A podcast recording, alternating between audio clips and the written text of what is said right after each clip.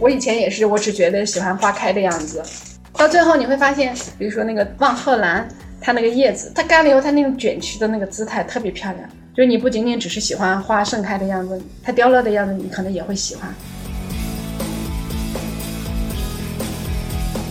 不像有，我觉得有的人很幸运，就是他一下子就找找到了自己最擅长、天赋所在，有自己喜欢的事情去做。那我觉得我是一开始没有那么明白自己，所以就一直都是在做的我可可能可以去做好的事情去做。所以我呃被安排在开发区，在办公室工作，经常周末休息的时候睡觉起来以后，那时候很恍惚的。我都觉觉得，哎，我在哪里呀？你不知道你在做什么，因为你所有做的事情都是领导让你去做，你才去做的事情。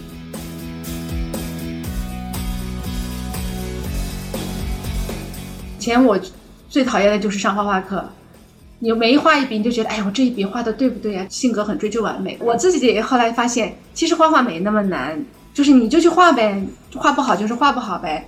在这个由园艺到花艺的这个过程中，嗯，我觉得自己是被打开了，我觉得自己更越来越自由了。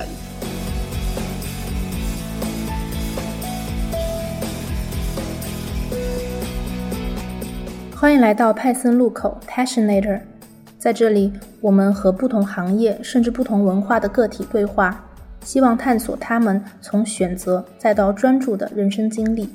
给还在路上的你一点小小的陪伴与启发。欢迎大家在苹果播客、喜马拉雅、小宇宙、微信公众号等各大平台收听、评论和分享我们的节目。同时，也欢迎登录爱发电支持我们的节目。让我们一起探索人生的可能性。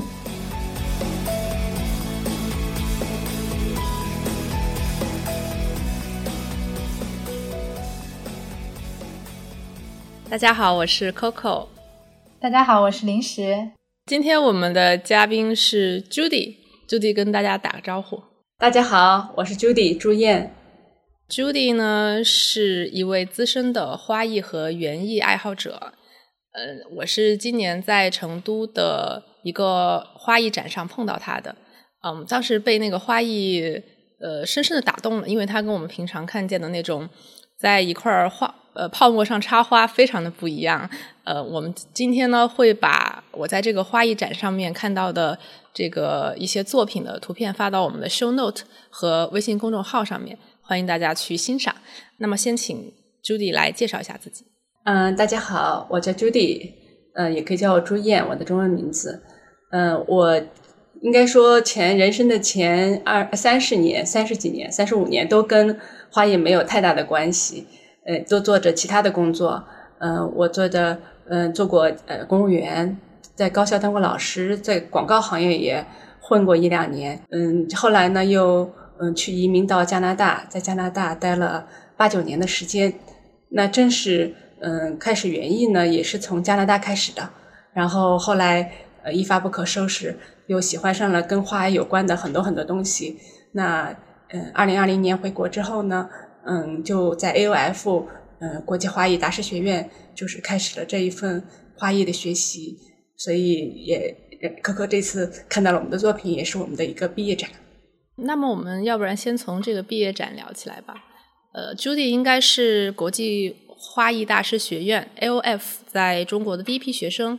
呃，那个展其实是 LF 的第一次毕业展。那个你在那个展上的作品是全部都是以红豆做做材主材料的，这个，嗯，到到底是为什么呢？我就是在这个学院里面呢，学习之后呢，我们会对很多材料做一些探索。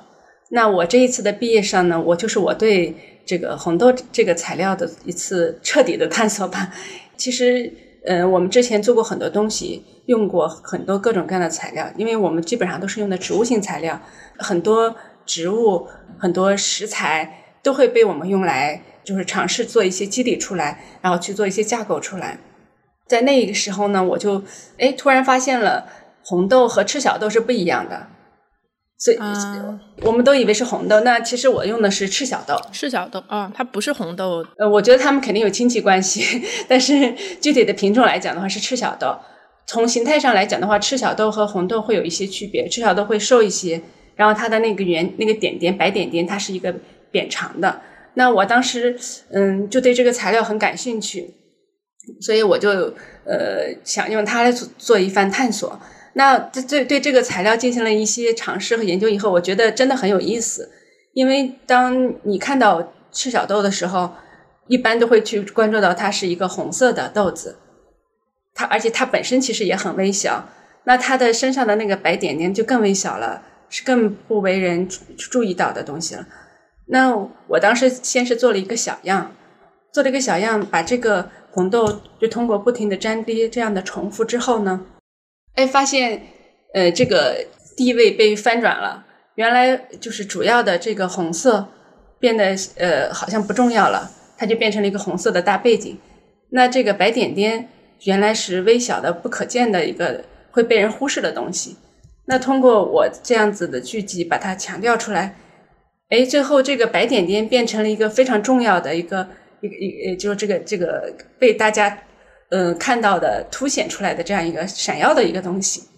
我就觉得这这一点是很有有一点点哲学的这种呃意义在里面嘛，所以当时这个在这个呃测试出来了以后，我的老师和同学也都挺喜欢我的这个想法的，因为之前也有很多人测试红豆，用用红豆来做设计，但是可能还没有做出 这种我这种效果吧，所以我当时的想法我就想用这个赤小豆来做我的毕业设计，因为我们的毕业设计需要有五个作品。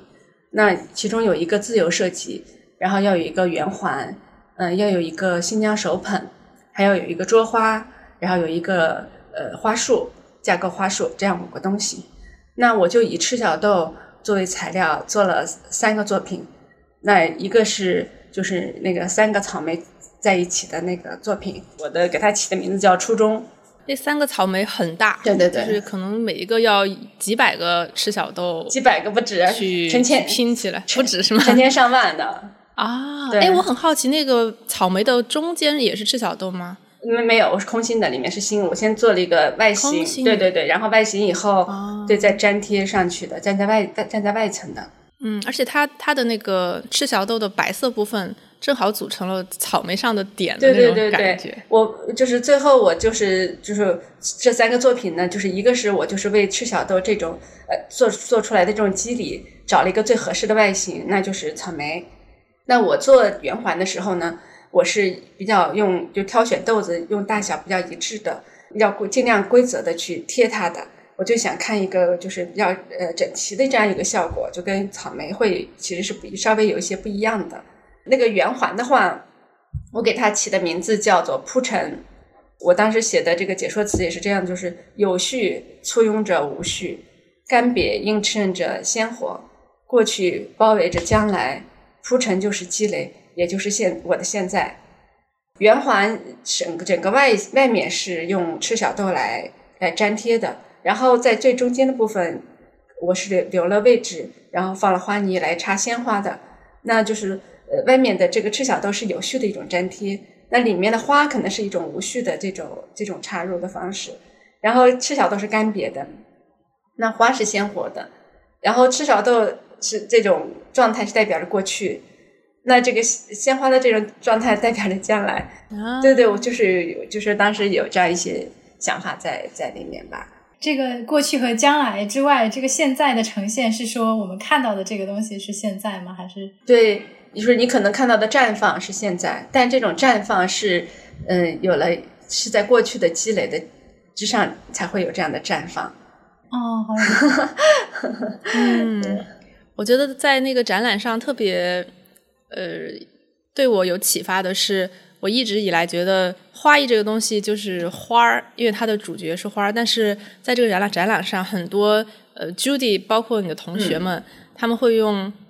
食物、粮食，嗯，做主题，对，还有草，就是绿色、纯绿色的东西，去去做一些呃造型上的这个变化，觉得还就是花它它是特别就是五彩缤纷的，特别吸引人的眼球。但是其实，呃，有很多朴素的东西，它也可以很美。对，就是我们的创作的来源就不只只是不仅仅是鲜花。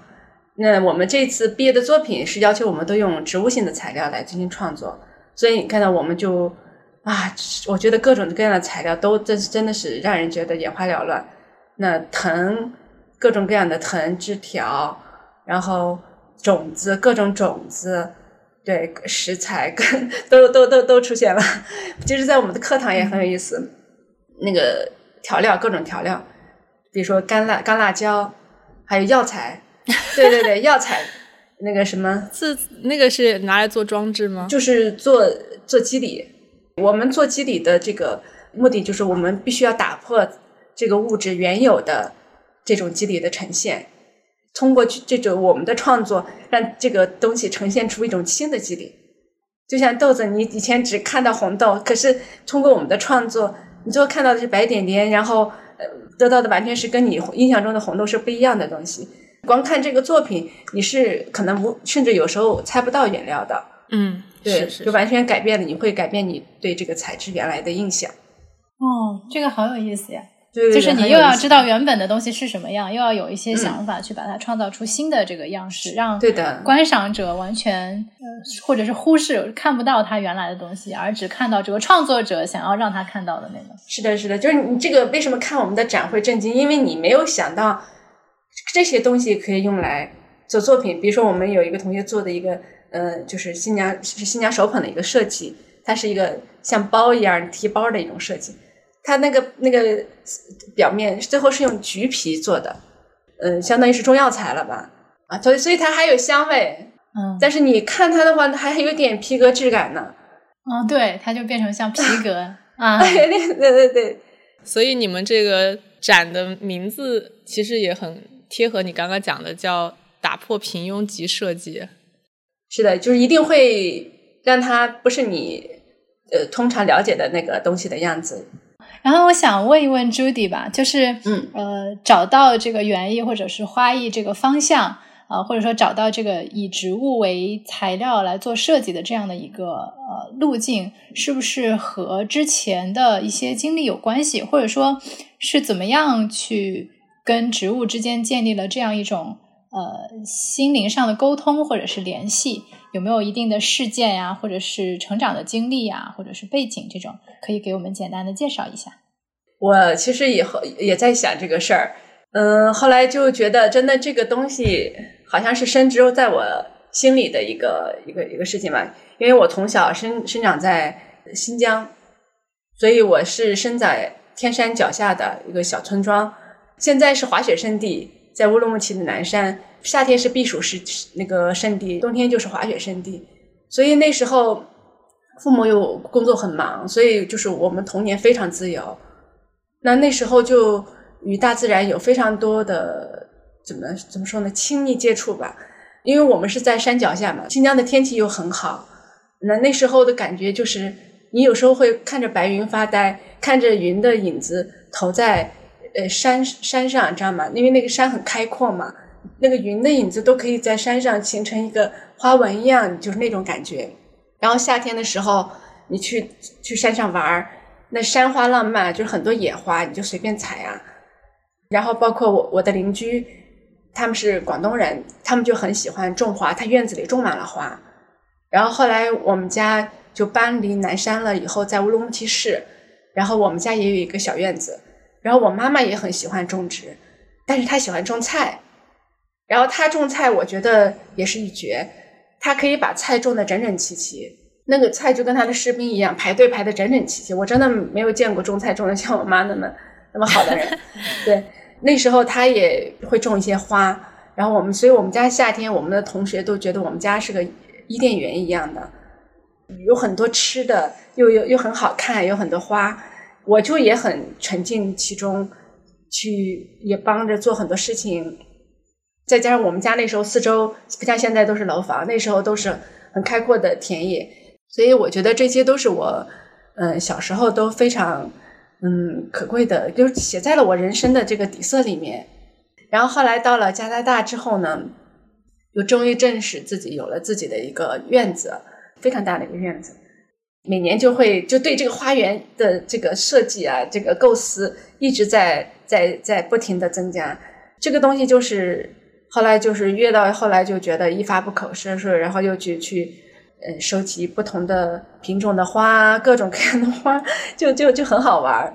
就 每天的你把孩子送去以后，每天的精神世界非常非常丰富，总觉得就做不完的事儿。嗯，感觉是主业种花，副业带带对孩子。对对，有有点这种感觉。哎，所以花园这么大，在打理的时候，你是会设计，比如说颜色上的搭配，或者季节不同季节开花的搭配，高低的这种组合，是会去思考，然后构思，然后逐步的把它创造出来吗？对你这个问题特别好。嗯，最开始的时候，你刚入这个坑儿的时候，那时候不懂的不多嘛，那就是找一个地方能让它活就行了。然后后来你了解更多的知识之后，哎，就知道了，就是最重要养花养活最重要就是你要让给它放在适合的位置上，适合的环境去养。对，然后后来就是你对不同品种的花了解的更多了之后，你就会去组合做组合花镜。嗯，那这时候你就会考虑到高呀、矮呀、色彩呀，其实你懂得已经很多了。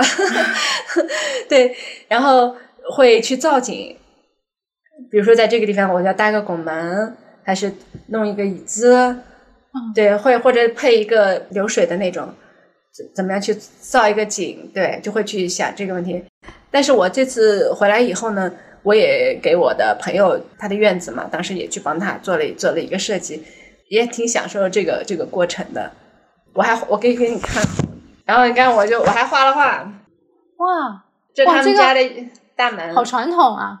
对对对中式的那种。那你们是非常中式的那种对，这是我朋友讲，全是手写的哈，所以我也没办法那那个啥，就是我对他家的一个评估嘛，一个一个平面图，一个分析，怎么去种什么植物呀，阴呀、阳啊，光照时间呀，一个分析，然后做画的效果图，哇，好漂亮啊！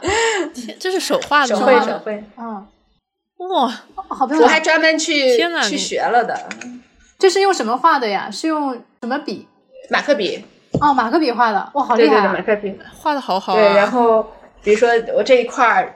在哪个位置种什么花？我我就规划，我觉得应该种什么花。哦，已经是设计师了。对，然后那你看我画的这个哇塞，竹，它因为它后面有一片竹子，然后前面有一些植物，我就想让花多的话，我就说可以这样子做效果。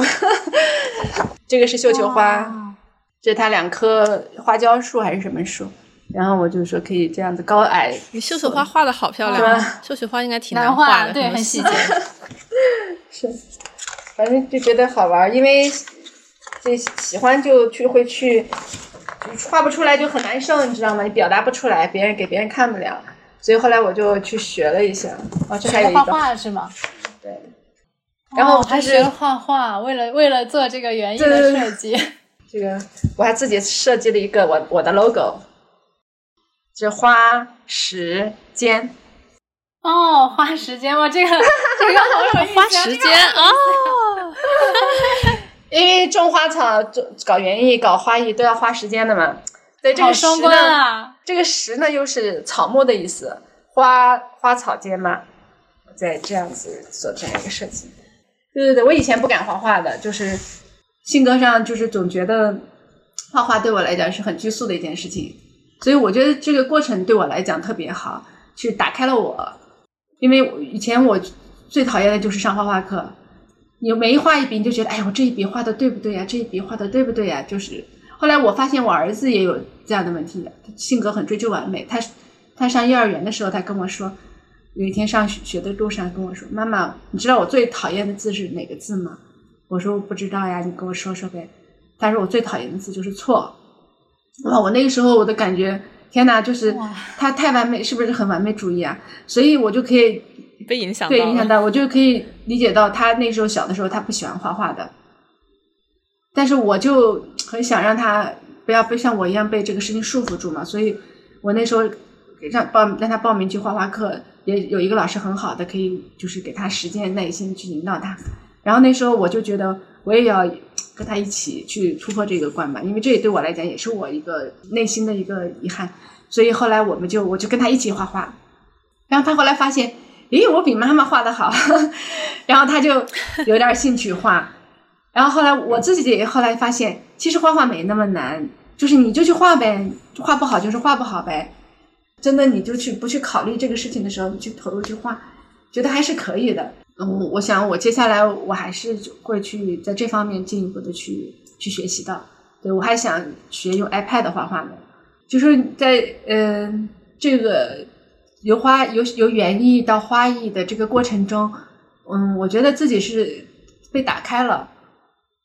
对，我觉得自己更越来越自由了。你看，可以看到我的微信的那个，就是我写的那个签名吧，叫“自我自在”。其实这是我我追求的一个东西吧，因为我的性，我的啊，我们老师经常笑我，我是 O 型血，然后属马的，然后星座呢是牧羊座、白羊座，然后这几个星座，你每一个看每一单独看每一个的那个描述，都是那种什么热情奔放呀，很有激情那种人。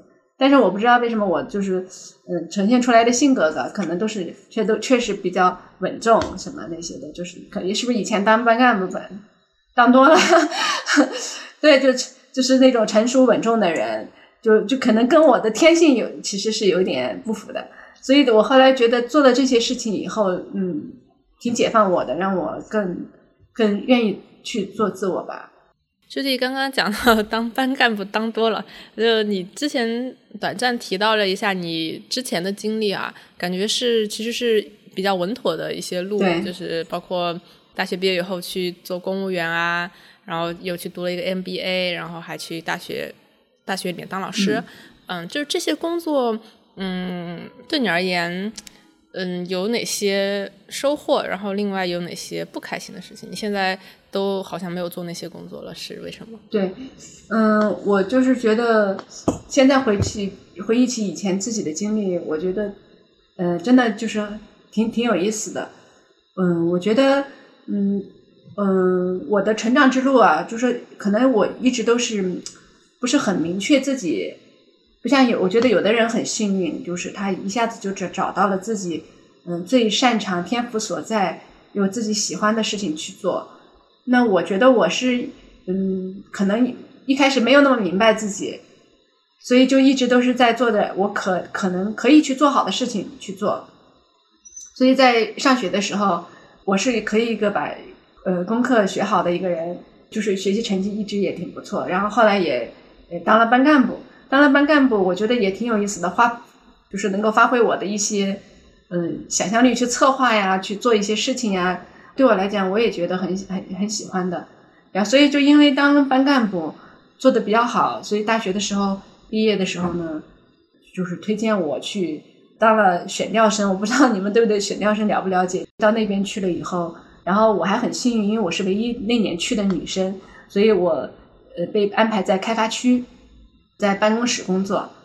然后自己其实对社会是缺乏了解的。你不了解这些呃这个职业是具体在做什么，然后我在那边呢经历了几个岗位吧，一个是在开发区办公室，那就做很多文字呀，呃准备会务呀、接待呀这样一些工作，然后后来呢又被借调到就是市委组织部，嗯，因为那年是建党八十周年，就跟着那个领导一起去组织全市的一个大型的一个活动，但是在这个过程中。我就当时也在思考，那时候，嗯，经常周末休息的时候睡觉起来以后，那时候很恍惚的，我都觉觉得，哎，我在哪里啊？我觉得有就是那种非常漂浮感，就是你不知道你在做什么，因为你所有做的事情都是领导让你去做，你才去做的事情，并不是我之前幼稚的想象的做公务员可以改变民生啊什么这样子的，可能以前的想法太太高了。落地呢又很空，所以那时候我才开始觉在想我究竟要做什么，可能才开始真正的这样。所以那时候看了很多很多的书，自己一个人独处了很多，嗯，所以那时候就就人是非常的，嗯，怎么说呢，活得有一点行尸走肉的感觉吧，就是觉得灵魂和你的身体是不在一起的。一年以后，我就是感觉。尊重了一次自己内心的感受吧，嗯，我就不想再继续待了，因为我感觉到就是这这这，我不知道我想要什么，但是我至少知道这不是我想要的生活，对，所以我那个时候就毅然决然的就离开了，也没有给父母讲，然后跟领导去交代的时候。也是硬着头皮，非常那个，因为这个东西在如果是从组织关系上，这是很那个什么的事情。你想想，你背叛了组织的那种感觉，对，辜负了领导对你的信任的那种，对。然后，但是我那时候还是很坚定的，我说我真的，我我我我想就是辞职。这个反正我也不是第一个人有过这样的事情嘛，所以那领导还对我还个人还是挺好，他们跟我个人关系很好，就还是就是同意了我的。然后在广告公司里，我觉得呃，对我的做事的训练还是挺好的，因为那时候就是你需要做很多的活动的执行嘛，广告活动就是比如说商场那些促销活动呀，一个讲座的那个执行呀，就说你会跟就是其实是在我以前的呃做的能力的一种一种延续吧，就把我以前的能力用到了，而且你去做了嗯，在一个比较正式的公司里面去上班去做这样子的话，你体会到了一些。跟原来在政府机关不一样的氛围吧，更注重效率啊，对吧？就是所以那时候加班比较多，我做事情又比较认真，呃，结果还得了胃炎，对一些小插曲，对对，所以那那时候呢，就这样这样的话，工作经验就积累了有两年多了。然后我其实，在大学的时候，我不知道有有哪一天我在哪个报纸还是在杂志的小板块里，呃，看到了那个。关于对 MBA 这个的介绍，我就当时很感兴趣。工作了一年广告公司之后，我就辞呃辞职了，然后我就自己在家里备考，嗯，去考 MBA。后来毕业的时候，MBA 毕业的时候就有机会就又留校。但是我留校，我觉得我还是很幸运的，因为我我的在留学校的岗位不是任何一个传统意义上的在学校的工作，我做的是校友会的工作。那时候还没有成立校友会，所以我跟着几个学校的领导。就把校友会从无到有的这种创建，一点点就做出来，然后做这个事情做了，我看做了八年吧。嗯，那后来就是去了加拿大以后，成为了全职妈妈。嗯，呃，你当时做这个决定艰难嘛？因为我觉得你早期嗯做了很多事情，然后锻炼了自己的很多能力，算是一个比较独立的事业女性。我们去了之后呢，我觉得。呃，挺真的是对我们家来全都是正面的影响。第一个就是从我的夫妻关系来讲的话，我们在其实当时还是一种怎么说？可能其实很现在很多都是这样子的，彼此都有应酬。其实夫妻之间的交流很多时候就变成了非必要不交流，就是这样一种状打火过日 子。对对对，这样到了那边去了以后，那就我们必须重新从零开始去建一个新家呀。那我们就去一起去呃要。嗯，比如说买房子，对吧？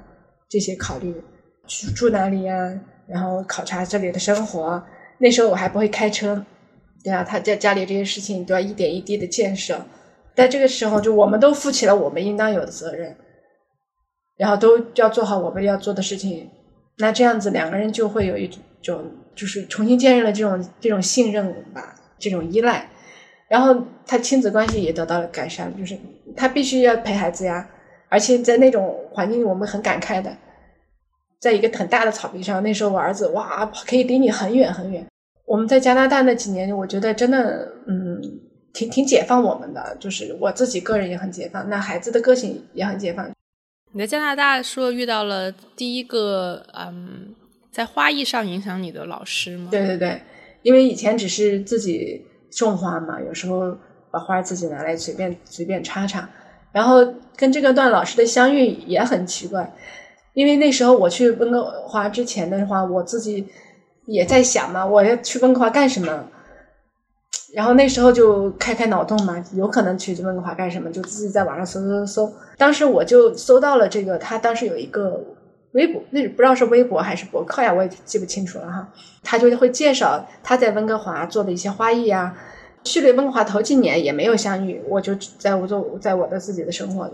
结果是二零一六年的时候，我就有一天就是朋友的朋友在朋友圈里发了一个信息，说是有一个花艺沙龙。然后我当时在想，哎呀，我反正这边没事干，我就去看去看一看呗。然后我就去看，就一看以后，老师一介绍他自己，我就有点觉得，哎，怎么这个似似曾相识的感觉呢？然后后来一听名字一问。啊，果真就是我当时搜索的时候搜到的那个看到那个信息，就是这个老师。然后，嗯，就跟着他对这个花艺就开始有所接触。那我这个老师他以前是他是在上海，他也是以前从园艺转到花艺的，他是应该是我们国家比较早的这种花艺师了。他们比较辉煌的是八八八九十年代，然后他八八年参加那个昆明世博会的时候，是他的作品得了金奖的。他在上海也有非常那时候也有非常高端的花店呀，包括当时克林顿的夫人叫什么？就他当时他们访华的时候，希拉希拉里对访华的时候的那些花艺的布置呀，都是他们做的。我就我就顺着就讲我学花艺的路了。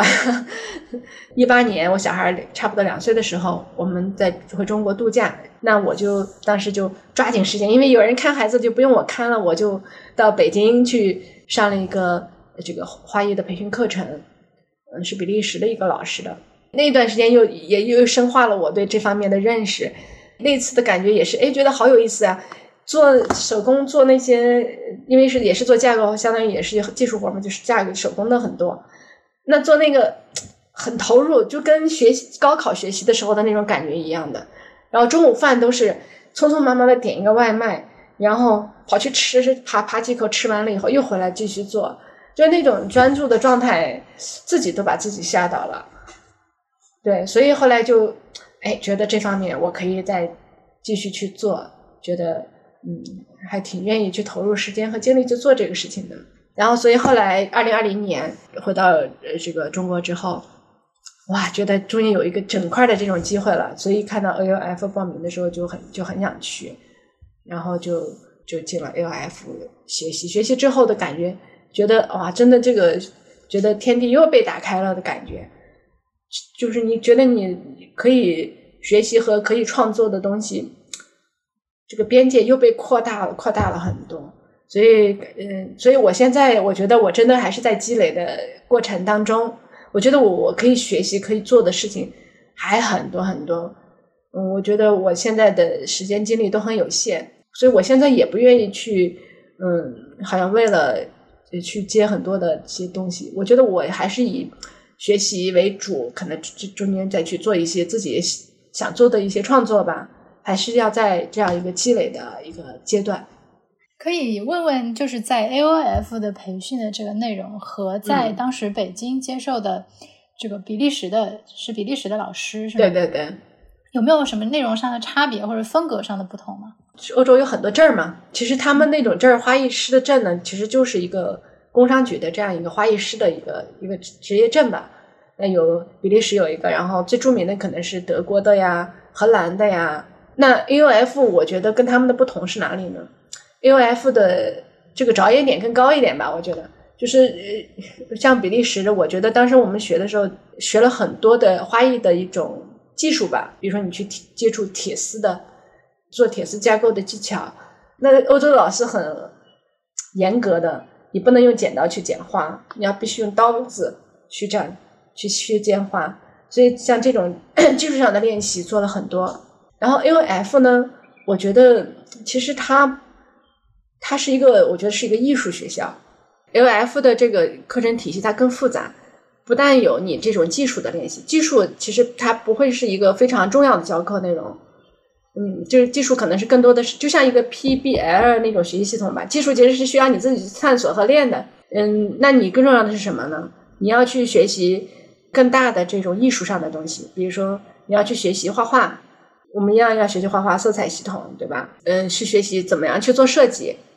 那这种欧洲欧洲风格的花艺和我们了解到的，比如说日本的花道，还有平常我们见的最多就是 在一块泡沫上插花这种这种技艺技艺，他们之间其实是有区别的，是吧？嗯，我谈一下我自己个人的一种体会和看法吧。这种不同究竟在哪里呢？我觉得第一个就是不能说这个就是我们 O F 就是东方，这花道就是就是呃我们 A O F 就是西方，那个就是东方。就是其实 A O F 的创作你可以东方也可以西方，就是架构花艺，就是包括我最崇拜的这个大师吧，就丹尼尔奥斯特，他是比利时人，他在日本也嗯有非常多的创作，日本人非常喜欢他，他的东西就有很多非常东方产业的作品。给你看这个，对它就是很很酷，非跟这个其实跟 O F 那个一样的，就是它打破了基底，你看不出来，这是浆果做的。这是个啥呀？浆果做的。浆果。它是在在在日本的一个寺庙里面。这个我觉得他对那个色彩的把握非常非常强。嗯，这是叶子，呃，我们叫蜘蛛爆蛋什么那种那种叶子。你看它其实有点雕塑感了，还有雕塑感了。这是用那个葱葱的那个葱花，那个葱头做了一个做了一个方形，就很很多这样的设计。就是我就觉得这个东西就是玩创意了。你看它是用叶子和树树枝，好厉害啊！做成像那个教堂的那种彩色玻璃一样，是吧？嗯。它不是说我要把这个花儿怎么样，就是我都要把这些植物元素它的特点，观察它的特点，然后把它用到一个恰当的设计里面。它的东西在日本就很喜欢，这个也是在日本的寺庙里面。对，是挺日本的，我感觉。嗯，它所有的技法都是用的是这种，你不能说也不能说就是西方吧，哈。但是它做出来的感觉都是非常东方的东西，嗯，很简洁。但这个东西就是，嗯，它没办法像那种石雕一样保保存很久，需要不断去维护。对，这才是这个这个有意思的地方。而且它其实在这个过程中，它是在不断变化的呀。我以前也是，我只觉得喜欢花开的样子，到最后你会发现，比如说那个望鹤兰，它那个叶子，它干了以后，它那种卷曲的那个姿态特别漂亮。就是你不仅仅只是喜欢花盛开的样子，它凋落的样子，你可能也会喜欢。它的叶子你也可以会喜欢。对对对，这个很哲学，就是你可能你的观察点就会变多了。外面花店卖的花，可能都是所有的花都正常你的，对吧？就你就是要看到那个花。其实有时候花是侧面的时候。它的花和那个枝一起的那种形态，其实是是个是更美的。那呃，对于我们这种呃平常还要工作的，然后也没有花园，就可能只有最多有一个阳台的人来说，你比较推荐适合养什么花呢？如果是工作，我我我昨天也在想这个问题，就是比如说你如果你经常出差，对吧？你不在家里，你像这种的话，你想养花其实真的是很难的，因为花，如果你是想叫盆盆栽，它真的就是需要人去照顾的。是需要花时间和它相处的，所以如果是就是呃经常出差的这种人，那我建议最好就不要养花。就包括我自己，现在我住的这个呃房子，嗯，那是为了小朋友上学方便，住在这个公寓里面，它没有那种阳台可以养花，所以我在我自己在这儿也是不养花的。如果是有一点比较规律的生活的话，那你可以养花。对，可以养花。那室室内现在有很多很很很好的选择呀，比如说像溶叶芹这种小资的花，包括那个呃，就很好看的那个叫做宝莲灯，对吧？那个其实也挺好养的。还有就是多肉植物，其实一般来讲也挺好养的，需要的浇水啊这种照顾比较少。所以就是我觉得最主要还是看你有没有这个心力去做做这些事情吧。但是我觉得，总之呢，花是一个可以寄付情感的。我们觉得差不多聊挺好的，今天 我特别喜欢你讲花的时候的那种热情，还有你给我们看你的册子，谢 谢谢谢。